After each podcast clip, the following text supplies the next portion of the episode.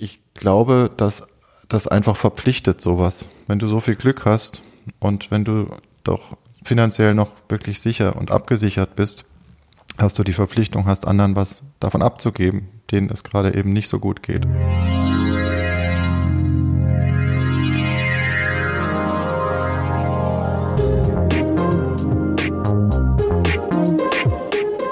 Stay Connected, der Podcast von Otto Misu. Herzlich willkommen, schön, dass Sie da sind.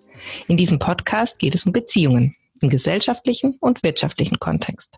Dazu sprechen wir mit inspirierenden Menschen, die mit ihren Projekten, Organisationen oder Unternehmen bereits erfolgreich Beziehungen mit ihren Märkten aufbauen. Wir möchten wissen, wie und wodurch diese Beziehungen entstehen, wie lange sie halten und nicht zuletzt, welchen ökonomischen Wert sie für Unternehmen und Organisationen haben. Mein Name ist Lia Gensler, ich bin Consultant bei Otomisu und abwechselnd mit meinem Kollegen Helge Thomas, Gastgeberin dieses Podcasts.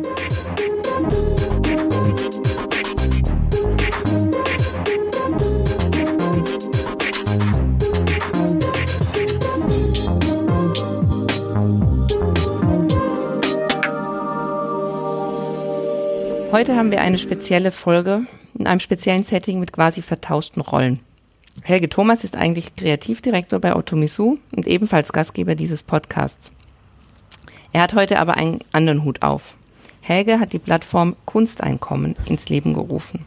Dabei geht es um direkte Hilfe für Selbstständige aus Kunst und Kultur. Zuerst aber nochmal Hallo Helge. Hallo Lia. Zum Kunsteinkommen kommen wir später. Ich dachte mir, auch du musst wie jeder Podcast-Gast was ein schwieriges Wort, Podcast-Gast, erst einmal unsere Anfangsfragen beantworten. Die sind jetzt alles andere als neu und überraschend für dich, aber deine Antworten könnten es sein. Also, los. Die erste Frage. Was ist die wichtigste Beziehung in deinem Leben? Die zu meiner Frau.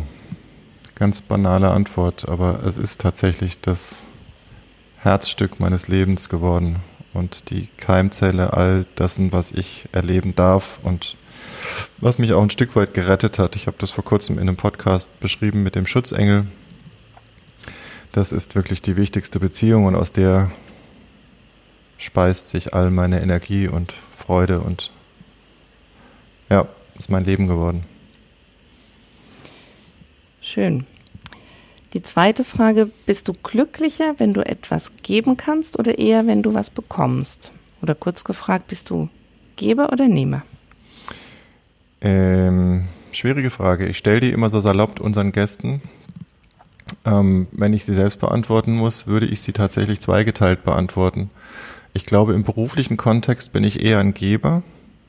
Das hat mich als Selbstständiger, ich war noch vor der Agentur neun Jahre selbstständig und das, da hat es mich fast in den Ruin getrieben, weil ich so viel pro bono gearbeitet habe und so viel gerne gegeben habe an Menschen, von denen ich dachte, ich könnte ihnen weiterhelfen mit meiner Kompetenz. Also im beruflichen Kontext bin ich auch nach wie vor, wir kommen ja nachher zum Kunsteinkommen noch eher ein in Geben denkender, der auch gerne seine Zeit investiert, wenn er einen Sinn dahinter sieht und nicht sofort ans Geld denkt. Im Privaten bin ich tatsächlich eher ein Nehmer. Da bin ich eher jemand, der wahrscheinlich mit der faulen Seite zuerst aufgestanden ist, damals, als er ins Leben trat. Ähm, und ich genieße es sehr, wenn mich jemand umsorgt und wenn mir jemand ähm, Dinge abnimmt.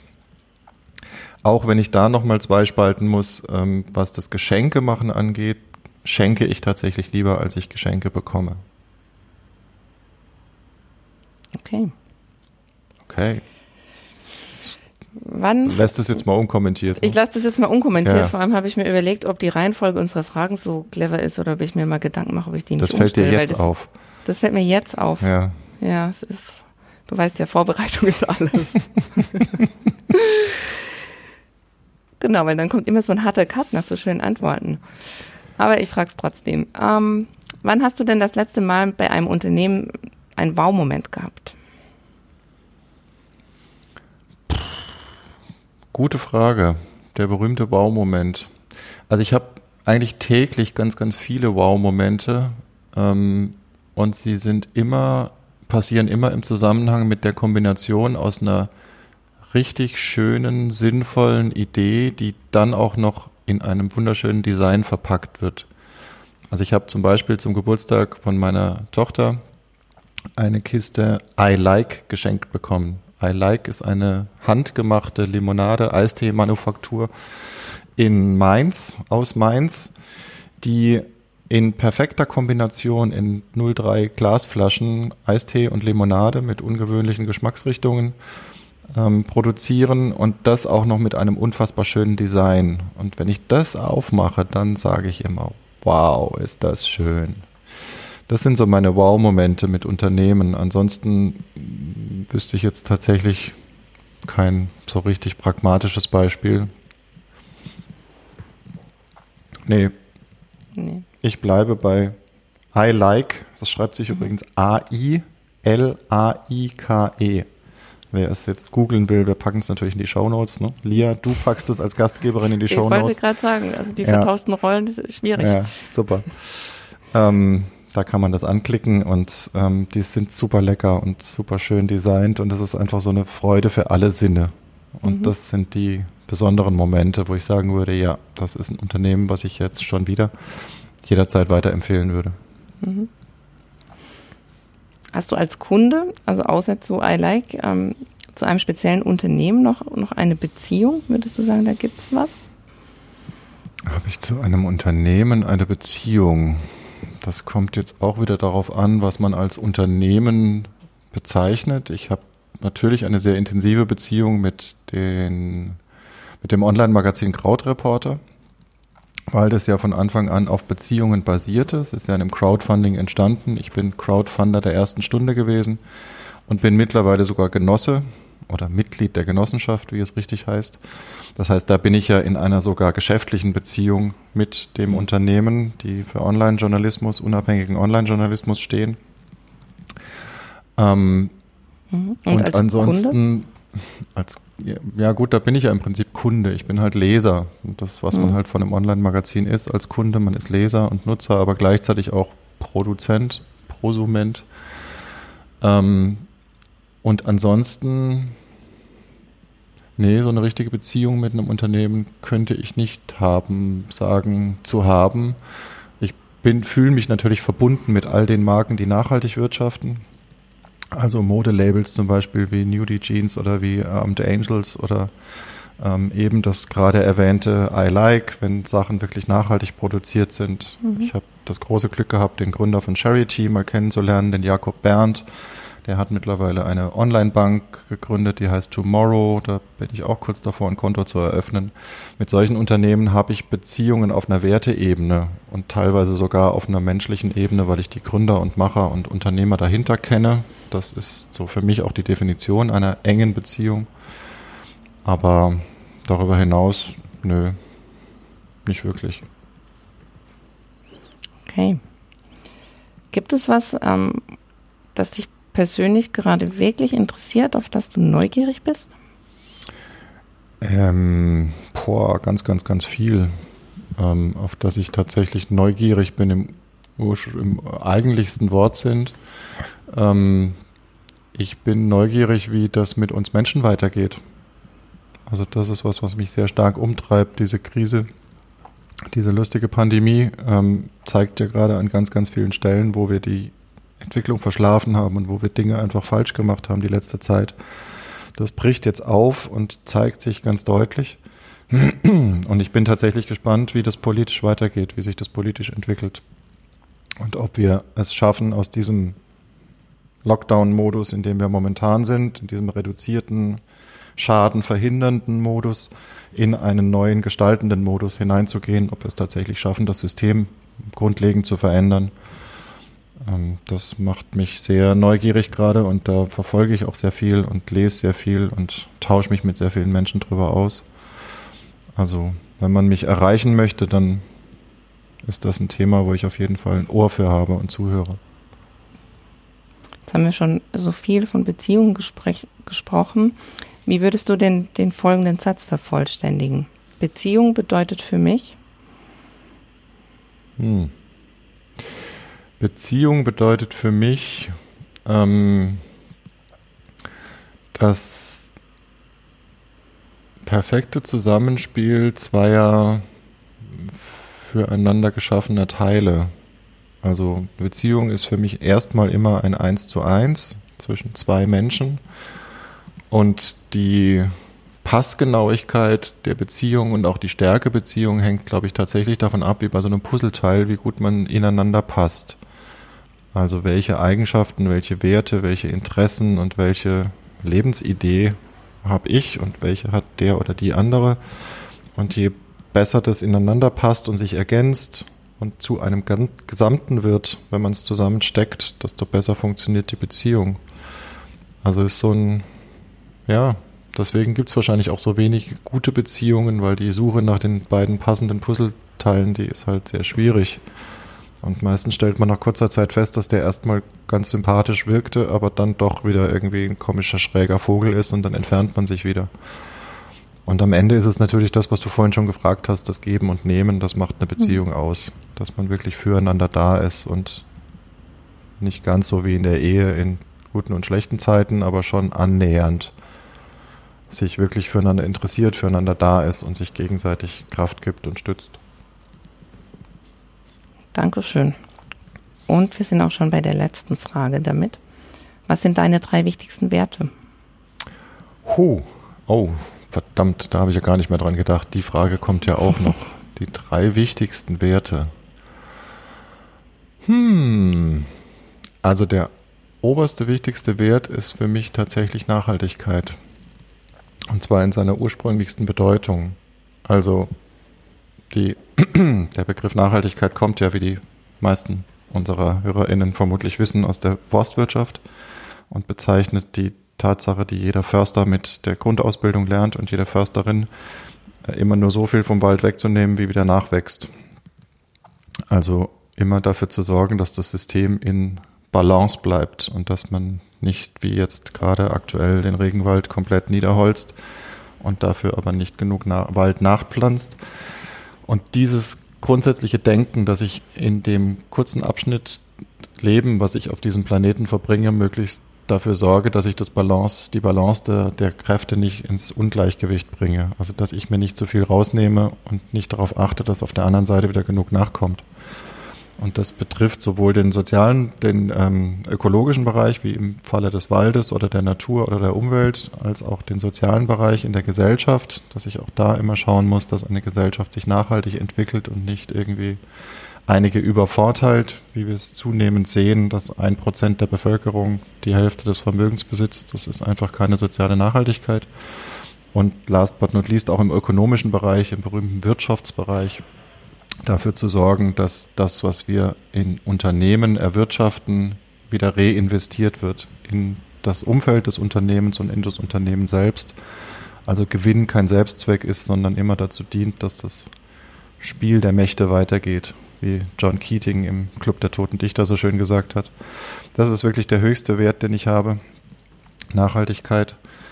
Ähm, und darüber hinaus sind mir Dinge, die ich im Moment sehr leidig vermisse, schmerzlich vermisse, ähm, wichtig, ähm, wie Leichtigkeit. Ich weiß gar nicht, ob das ein Wert ist, aber Leichtigkeit mhm. finde ich extrem wichtig dass wir Dinge nicht immer so schwer nehmen und ihnen so viel Bedeutung geben, sondern ein bisschen leichtfüßiger durch die Welt gehen. Ähm, und der dritte Wert, hm, was gibt es denn noch so für Werte? Ich glaube, ich lasse es mal bei den beiden. Ich glaube, mhm. Nachhaltigkeit und Leichtigkeit, mit den beiden Werten komme ich ganz gut durchs Leben und die weiteren gliedern sich daran an und und resultieren letztendlich auch aus den beiden Werten. Okay. Ja, dann vielen Dank für deine Antworten, deine Einblicke. Noch nicht Vielleicht. abschalten. Wir sind noch nicht Nein, fertig. Ich schalte. Als würde ich dich einfach abschalten, Helge. Vielleicht kommen wir ja auf den einen oder anderen Punkt, den wir jetzt gerade hatten, ähm, auch noch. Aber es soll ja heute eben um das Kunsteinkommen gehen. Mhm. Ähm, das ist eine Plattform, die du mit initiiert hast. Und ähm, ich habe natürlich ein paar Fragen, aber wahrscheinlich wird es daraus hinauslaufen, dass du ähm, erzählst. Also ich fange einfach mit der klassischen Einstiegsfrage an. Was ist die Idee hinter Kunsteinkommen? Die Idee hinter Kunsteinkommen, und das mag der Name schon ein bisschen vermuten lassen, ist tatsächlich die des Grundeinkommens. Ähm, die, der Gedanke ist, und wir haben jetzt so viel über Beziehungen, Gemeinschaft, Solidarität und Nachhaltigkeit gesprochen. Und das ist für mich ein ganz, ganz äh, wesentlicher Moment gerade, dass wir einen Teil der Gesellschaft ähm, abgehängt haben, weil wir ihn mit dem Stempel Freizeit, äh, Hobby, Vergnügen ähm, titulieren und sagen, der ist jetzt irgendwie überflüssig. Das müssen wir uns jetzt mal einsparen, weil es ist jetzt ernst, es ist jetzt Pandemie.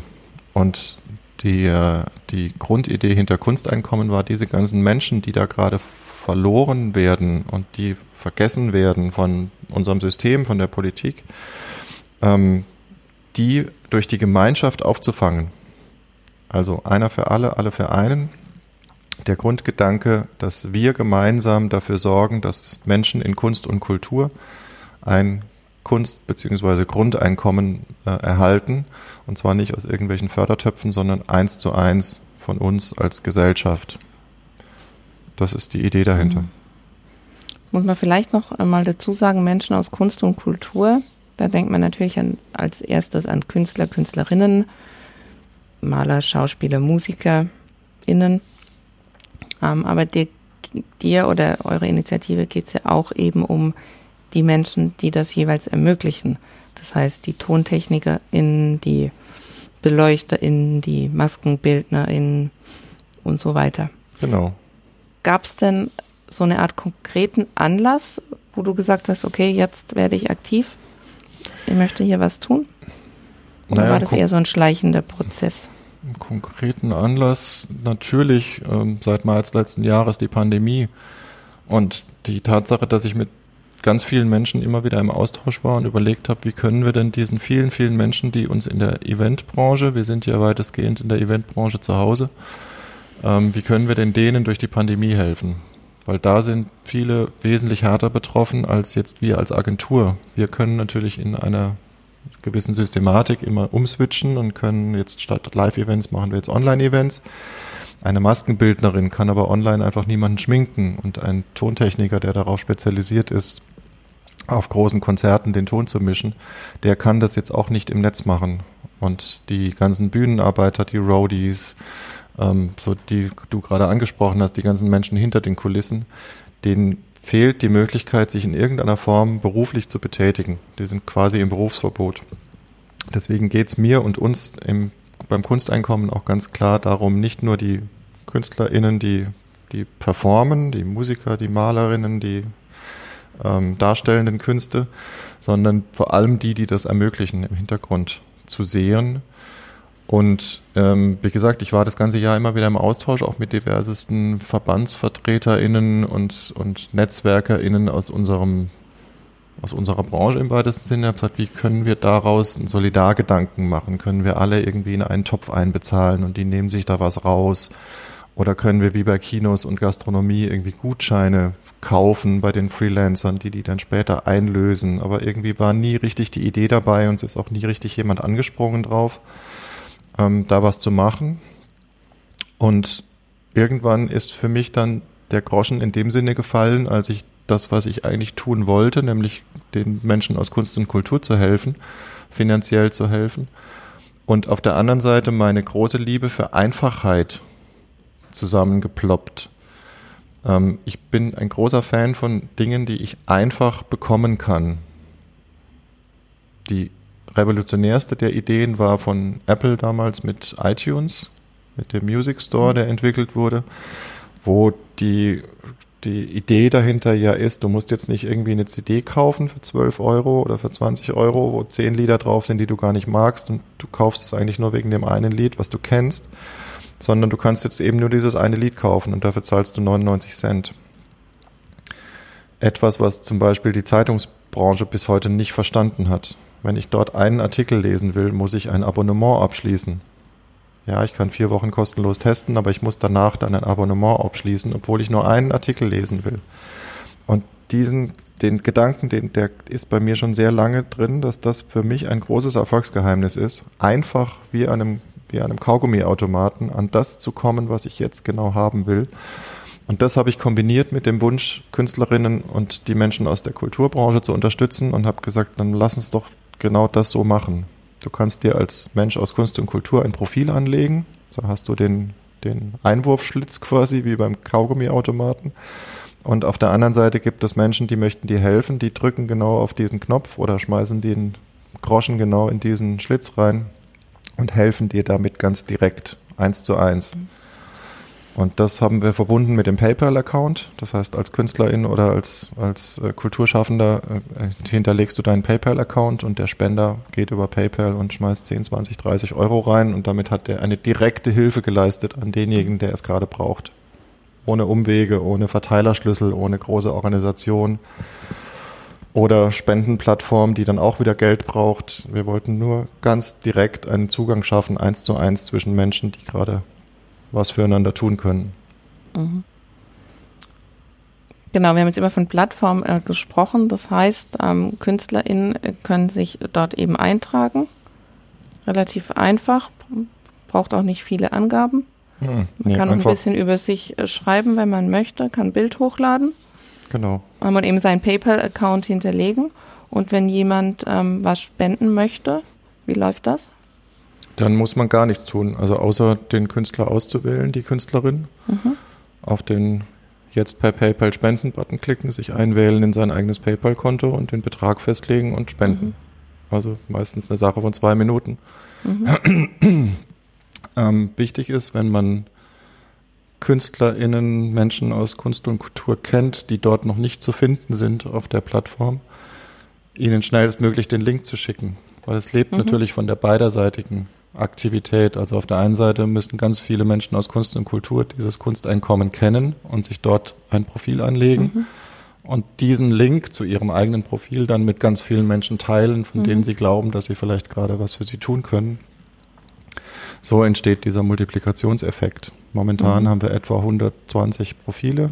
Das dürfen gerne noch wesentlich mehr werden. Ich glaube, da sind noch Tausende von mhm. bedürftigen Solo-Selbstständigen in Kunst und Kultur, die den ein oder anderen Taler brauchen könnten. Ja, und das Ziel ist ja eben auch diese, diese kleine Hilfe. Also es erwartet ja niemand, dass da eine Person hunderte von Euro spendet, sondern man kann, kann auch einstellige Beträge einmalig spenden. Genau. Ich glaube, man, man, kann aber auch regelmäßig spenden, wenn ich sage, ich habe fünf Euro habe ich übrig, äh, jeden Monat. Das lässt sich da auch alles machen. Genau, man kann ja bei PayPal einstellen, ob man das einmalig oder dauerhaft machen will. Mhm. Also wenn ich einem Künstler dauerhaft etwas Gutes tun möchte, dann stelle ich auf monatlich ein und spende ihm 5 Euro, 10 Euro pro Monat.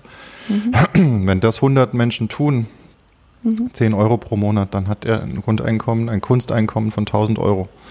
Ja. Also das multipliziert sich relativ schnell, wenn das wirklich viele tun. Insofern ist mein großer Wunsch, dass sich das schnell verbreitet und schnell bekannt wird und durch die Vielzahl der Menschen, die mhm. sich dann damit identifizieren und sagen, das ist eine gute Idee und das müssen wir jetzt tun, dass daraus dann auch für den Einzelnen relativ schnell wirklich relevante Beträge mhm. werden und das nicht irgendwie so, eine, so ein Almosen bleibt, wie wenn man auf der Straße ja. irgendwie Gitarre spielt und dann am Ende 20 Euro hat. Ja. Ja, jetzt machst du das ja nicht alleine. Nee. Da sind noch andere Willen. Menschen dabei, die sich engagieren. ähm, also zweiteilige Frage. Wer ist denn noch alles mit dabei und wie habt ihr euch denn gefunden?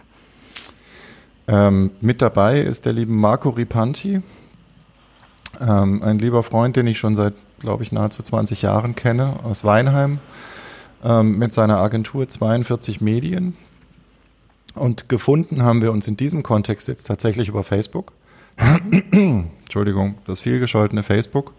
Ich habe Anfang Dezember, irgendwann erste Woche Dezember, habe ich diesen Gedanken, dass der mir da im Kopf war, mal auf Facebook geäußert.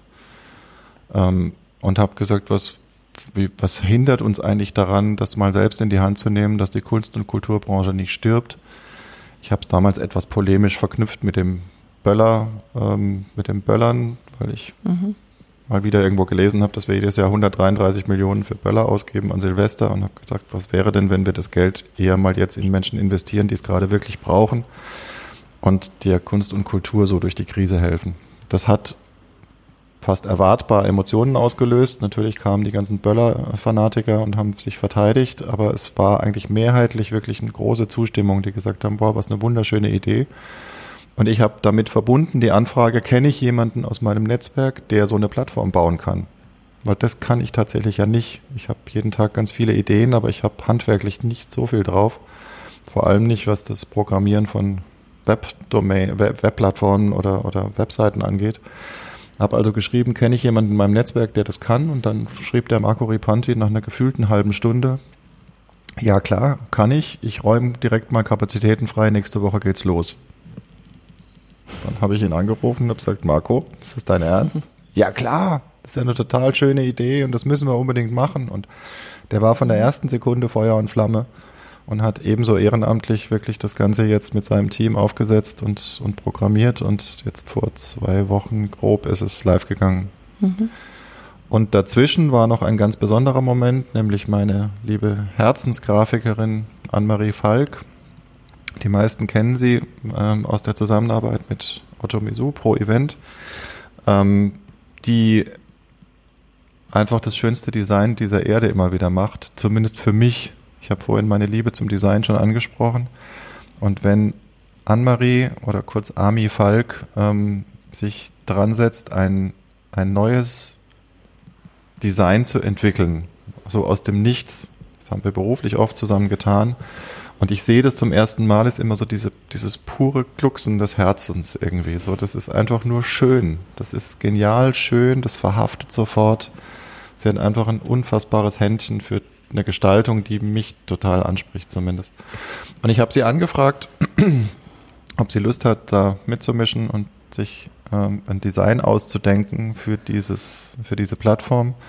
Und sie hat ebenso sekundenschnell gesagt, total gerne. Sie ist ja auch verheiratet mit einem selbstständigen Künstler, der Joe Falk, Musiker und Sänger, Singer, Songwriter, Komponist und hat das designt. Also das ist das Team, was das zusammen gemacht hat. Die Anne-Marie Falk, der Marco Ripanti mit seinem Team und ich war letztendlich nur der Ideengeber. Ich hatte nur die Idee, wie es sein könnte und bin sehr dankbar, dass das in dem Team realisiert werden konnte und dass wir das alles ehrenamtlich über die Weihnachtszeit jetzt auf die Reihe gekriegt haben. Mhm. Du hattest es vorher schon angedeutet, ähm, dass sich um die 120 Künstler in, äh, schon eingetragen haben. Wie war denn die bisherige Resonanz so? Also auch von, von anderer Seite, von Geberseite, von Netzwerk, wie man so schön sagt. Also die spontane Resonanz auf Facebook, als ich dann geteilt habe, es ist soweit, wir sind live, war riesig. Da ist es von meinem Profil aus vielleicht 120 Mal geteilt worden mhm. und ganz, ganz viele Herzchen und Kommentare und Zuneigung. Das ähm, ist aber nun tatsächlich ja meine eigene Gemeinschaft. Also das sind die Menschen, mit denen ich wirklich sehr intensive und enge Beziehungen, auch eine, eine Wertegemeinschaft bilde. Deswegen war das sehr schön, ein sehr warmer Regen von Zuneigung. Ähm, aber vermutlich noch nicht so der ganz große Hebel, der es jetzt wirklich in die Breite gebracht hat. Das ist auch vermeintlich noch sehr regional, was da passiert. Ähm, es gab dann vereinzelt Rückmeldungen von Künstlerinnen, die ersten, die sich so angemeldet haben, die gesagt haben, was eine tolle Idee und ich habe mir gerade mal ein Profil angelegt und das ist ja so toll, dass ihr das für uns macht.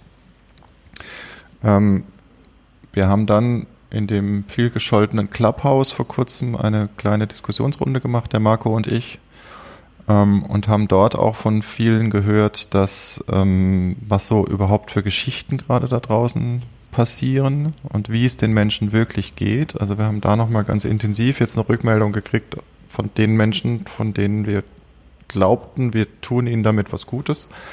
Auch da die Bestätigung sehr groß, dass es sowas braucht, aber auf der anderen Seite auch wieder ein, ein großer Lerneffekt gerade. Was gibt es denn tatsächlich an Hilfen? Was funktioniert gerade? Und in welchen persönlichen Situationen, mental wie finanziell, stecken denn die Menschen da draußen?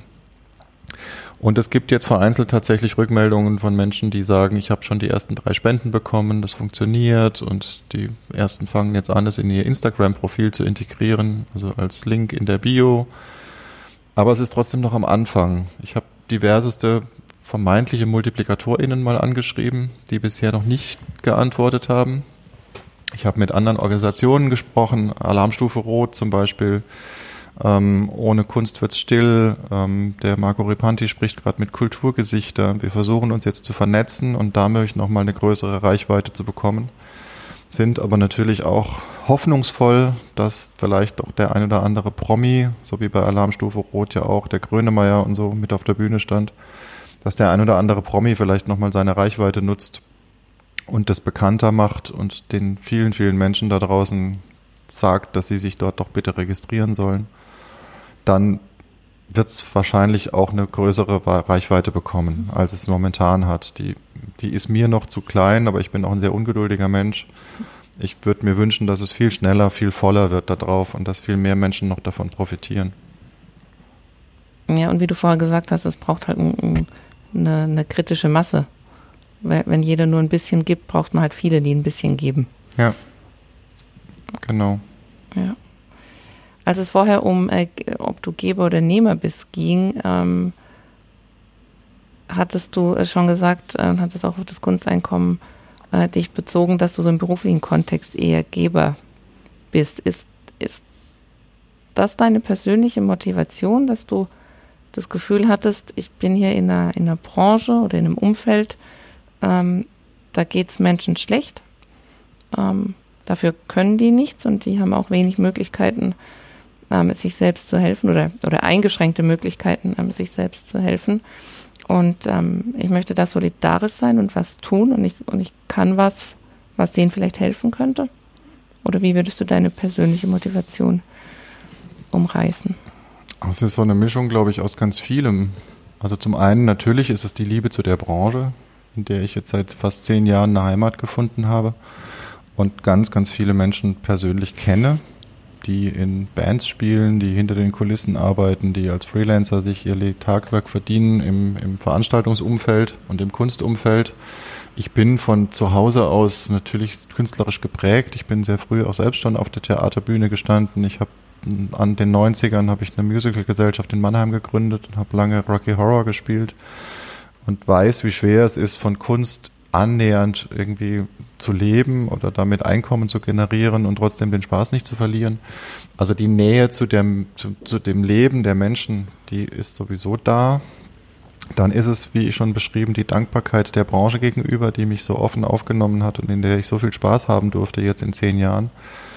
Ähm, und last but not least ist es tatsächlich die, die Verantwortung, die ich für mich spüre. Ich habe das große Glück, dass ich angestellt bin gerade. Und ich habe das zweite große Glück, dass ich angestellt bin in einer Agentur, die sich unfassbar schnell und mit viel Leidenschaft dieser Krise angepasst hat und einen Weg gefunden hat, wie vorhin schon beschrieben, aus Live-Events Online-Live-Events zu machen und damit ähm, ganz gut durch das Krisenjahr gekommen zu sein, durch das 2020er Krisenjahr. Und ich glaube, dass das einfach verpflichtet sowas. Wenn du so viel Glück hast und wenn du doch finanziell noch wirklich sicher und abgesichert bist, hast du die Verpflichtung, hast anderen was davon abzugeben, denen es gerade eben nicht so gut geht. Sei es die sozialen Organisationen im Bereich der Geflüchteten oder sei es die Tafelhilfen oder sei es ähm, Unternehmen, die gerade in Schwierigkeiten sind, kleine Unternehmen, aber eben auch die vielen Menschen in Kunst und Kultur. Das ist so die Hauptmotivation. Und jede 10 Euro, die irgendjemandem gerade aufs Konto fließen, freuen mich einfach von Herzen. Ähm, und deswegen war die Antwort vorhin schon sehr ehrlich mit dem Geber. Es macht mich wirklich glücklicher, gerade zu geben, weil ich in der privilegierten Situation bin, dass ich es kann, als jetzt zu warten, bis der Staat mir was gibt oder bis irgendjemand anders mir was gibt, was ich eigentlich gar nicht brauche im Moment. Das war jetzt schon ein persönlicher Einblick, aber vielleicht äh, noch, noch ein bisschen persönlicher. Ähm, noch persönlicher. Noch persönlicher, oder ja, wobei das, du entscheidest, wie du antwortest. Ähm, warum ist denn eine Plattform wie Kunsteinkommen überhaupt nötig, könnte man sich fragen. Ob, müsste es eigentlich nicht andere, so wirtschaftspolitische Hebelhilfen, wie man das nennen mag, äh, geben, die, die besser geeignet wären? Es geht ja eben nicht darum, dass man Künstler in ein Zubrot äh, generiert, dass die irgendwie so ein paar, du hast vorher Almosen genannt. Das ist ja nicht das, um was es geht. Es geht hier ja um Existenzen. Und die jetzt ähm, in der Pandemie äh, die Grundlage für ihre Tätigkeit ähm, entzogen bekommen haben. Hm. Vielschichtige Frage, vielschichtige Antwort. Ja, du hast recht. Ja. Natürlich gibt es diese Hilfen, aber es gab sie sehr spät. Sie haben im Herbst erst so richtig angefangen, über die Unterstützung von solo-selbstständigen Künstlerinnen und Künstlern und der gesamten Branche nachzudenken. Die ganzen Initiativen wie Alarmstufe Rot zum Beispiel, der ich, ähm, an der ich sehr nah dran bin, ja, weil der, mein Chef Jan Huber ist ja Vorstand des FarmUp und der FarmUp mit dem Jan Kalbfleisch, ähm, Geschäftsführer des FarmUp, sehr treibende Rolle gespielt hat bei der Alarmstufe Rot. Ähm, das hat für eine große Sichtbarkeit gesorgt. Da wurde die Politik aufmerksam. Die haben immer wieder die Zahlen um die Ohren geschmissen bekommen, wie viel die Live- und Veranstaltungs- und Kunstbranche jedes Jahr umsetzt, welchen Wirtschaftsfaktor dahinter steckt und wie viele Menschen davon betroffen sind. Aber die Hilfe ist doch relativ zögerlich dahin gelaufen. Ich habe selbst einen Bruder in Köln, der ähm, zu nahezu 100 Prozent aus Kunst und Kultur lebt, in der Kunst- und Kulturbranche lebt und da sein Geld verdient der hat mir erklärt im Sommer, wie er Geld bekommen hat vom Land Nordrhein-Westfalen für Solo-Selbstständige seiner Couleur, von denen aber der Großteil wieder zurückgezahlt werden muss, weil sie für Betriebskosten gedacht waren. Mhm. Und Betriebskosten hieß Angestellte, Miete fürs Büro oder Firmenwagen. Und er sagt, das habe ich alles nicht. Ich lebe zu Hause, ich habe mein Büro neben dem Bett quasi und ich habe meine private Miete und ich möchte gerne meinen Kühlschrank voll machen. Das darf ich von dem Geld aber nicht, weil das nur für Betriebskosten gedacht ist. Also da war grundsätzlich mhm. von Anfang an ein Unverständnis in der Politik für die Art und Weise, wie solche Menschen überhaupt leben. Ähm, was mittlerweile recht gut funktioniert, ist tatsächlich die Grundsicherung. Also man kann sich, wenn man möchte, als selbstständiger Künstler, als Künstlerin ähm, in die Grundsicherung begeben, sprich Hartz IV, Arbeitslosengeld II und darf dann auch ähm, Einkommen besitzen, also ähm, wie sagt man, Vermögen besitzen. Das wird momentan nicht angerechnet. Also ob du ein Auto besitzt oder ein Sparbuch hast oder so, das wird ausnahmsweise nicht angerechnet zurzeit. Auch die Miete wird einstandslos bezahlt, das habe ich mittlerweile alles erfahren. Ja, diese staatlichen Hilfen gibt es, aber sie taugen, glaube ich, eben nicht für alle. Und darüber hinaus, weil vielschichtige Frage, vielschichtige Antwort, glaube ich, dass dieser Solidar Solidargedanke ein unfassbar wertvoller ist, wenn wir wie gerade merken, dass unser System so kaputt ist, weil das so gnadenlos offengelegt wird, diese Spaltung der Gesellschaft zwischen den ganz Reichen und dem ähm, Rest des Landes, der teilweise immer ärmer wird. Ähm, und dieser Solidargedanke, dass wir gemeinschaftlich zusammenstehen, wie wir es bei Fridays for Future machen zum Beispiel auch, weil uns gemeinsam etwas wichtig ist, und dass wir jetzt schauen, dass Kunst und Kultur nicht aus unserem Leben verschwindet und das als unsere gemeinschaftliche Aufgabe sehen, das finde ich so wahnsinnig wichtig. Deswegen glaube ich, neben den äh, Staatshilfen, die hoffentlich irgendwann auch da ankommen, wo sie sollten, ist es wichtig, diesen, diesen Gedanken in den Köpfen zu verankern, dass wir füreinander da sein müssen, dass es uns nicht egal sein darf, was rechts und links in der Gesellschaft vor uns und neben uns passiert, sondern dass wir uns da auch selber drum kümmern müssen. Und das wäre schön, wenn das von, von der Idee des Kunsteinkommens hängen bleibt und vielleicht auch irgendwann in politische Debatten überschwappt und dafür sorgt, dass wir ein bisschen fairer miteinander umgehen. Ja, als du vorher davon erzählt hast, wie das äh, Ganze funktioniert, ähm, kam mir auch noch der Gedanke, ob nicht auch ein wichtiger Pfeiler ist, ähm, die Sichtbarmachung. Also die Selbstständigen ist ja so eine undefinierbare Masse oder Künstlerinnen, ähm, da werden die eben sichtbar und haben eine Chance, sich sichtbar zu machen. Ähm, und da wird öffentlich Verantwortung übernommen. Also zumindest so weit, dass man sagt, hey, wir, wir sehen euch. Wir, wir sehen, dass ihr da ein Problem habt ähm, und wir machen euch sichtbar und wir, wir können euer Problem vermutlich nicht, nicht lösen. Ähm, da geht es um Existenzen und da geht es um richtig viele Existenzen. Ja. Aber wir, wir reichen zumindest mal die Hand. Ja, absolut. Ähm, Sichtbarmachung ist ein wichtiger Punkt, aber das haben tatsächlich andere Initiativen ja schon sehr gut hingekriegt. Mhm. Gerade die angesprochenen Kulturgesichter, die sich immer nach der nach der Telefonvorwahl regional ja. organisiert haben. Also es gibt hier in Mannheim die Kulturgesichter 0621 zum Beispiel und es gibt die Kulturgesichter 040 für Hamburg. Ähm, das ist schon richtig großartig. Das sind tolle Fotografien, das ist ein schönes Design und da werden die Menschen sichtbar und bekommen vor allem einen Namen und bekommen eine, eine Zuordnung. Da steht seit 20 Jahren in der Branche, man bekommt ein Gefühl mhm. dafür, was dahinter steht. Ähm, Die Sichtbarkeit ist extrem wichtig. Auf der anderen Seite geht darüber eben noch kein Geld ein. So. Ja. Und die dritte Ebene der Sichtbarkeit ist, ähm, dass es ja für schaffende KünstlerInnen oder vorhin angesprochen, die eben die eine Band besitzen oder die singen können oder die, mhm. die, ähm, die Bilder malen oder die irgendwas Zeigbares machen, die wirklich als Künstlerin aktiv sind, die haben ja wieder andere Plattformen. Die haben ein Patreon oder ein OnlyFans oder ein Steady, wo sie sich regelmäßig unterstützen lassen können und dann aber auch direkte Gegenleistungen anbieten. Also wenn ich als Künstlerin jetzt auf Steady gehe, dann kann ich sagen, ich spiele jeden Monat ein Home-Konzert, ein Wohnzimmerkonzert für euch und dafür unterstützt mich doch ein bisschen und schmeißt mir einen Zehner in die Kasse. Das funktioniert mhm. bei vielen auch sehr gut. Dafür muss ich aber eine Gegenleistung erbringen können. Mhm. Wenn ich jetzt Bühnentechnikerin bin oder Tontechnikerin oder Maskenbildnerin, dann kann ich diese Gegenleistung eben nicht erbringen. Trotzdem bin ich ebenso relevant für diese gesamte Branche wie die Sängerin, die vorne auf der Bühne steht. Und das ist das Wichtige, was du gerade ansprichst, dass eben mhm. auch diese Menschen hinter den Kulissen jetzt sichtbar werden, Gesichter kriegen und ich ihnen gleichzeitig Geld geben kann und sie nicht nur auf einem Plakat sind, sondern ich gleichzeitig sagen kann, und dir helfe ich, dass du morgen auch noch Bühnen bauen kannst. Schönes Schlusswort. Ist es schon soweit? Ich denke. Helge. Wer hat an der Uhr gedreht? Nein, ernsthaft. Ich glaube, es war jetzt alles drin und ähm, es wirkt auch noch nach. Das Schöne ist, ich nehme noch ein neues Wort mit aus diesem Gespräch. Also abgesehen davon, dass die Idee natürlich großartig ist ähm, und auch, ich hoffe, dieser Podcast dazu beiträgt, dass sie weitergetragen wird und eben diese große Wirkung entfalten kann, die sie nur mit einer größeren Reichweite kann.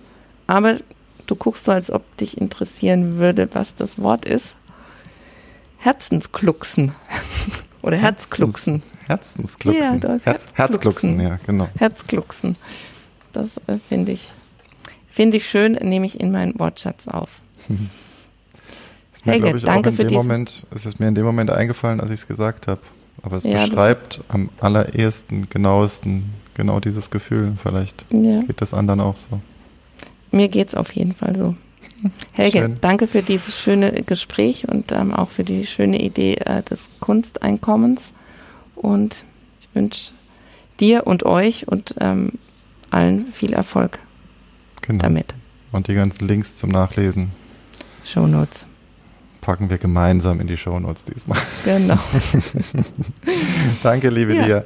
Danke. Ich danke dir, Helge. Tschüss. Tschüss.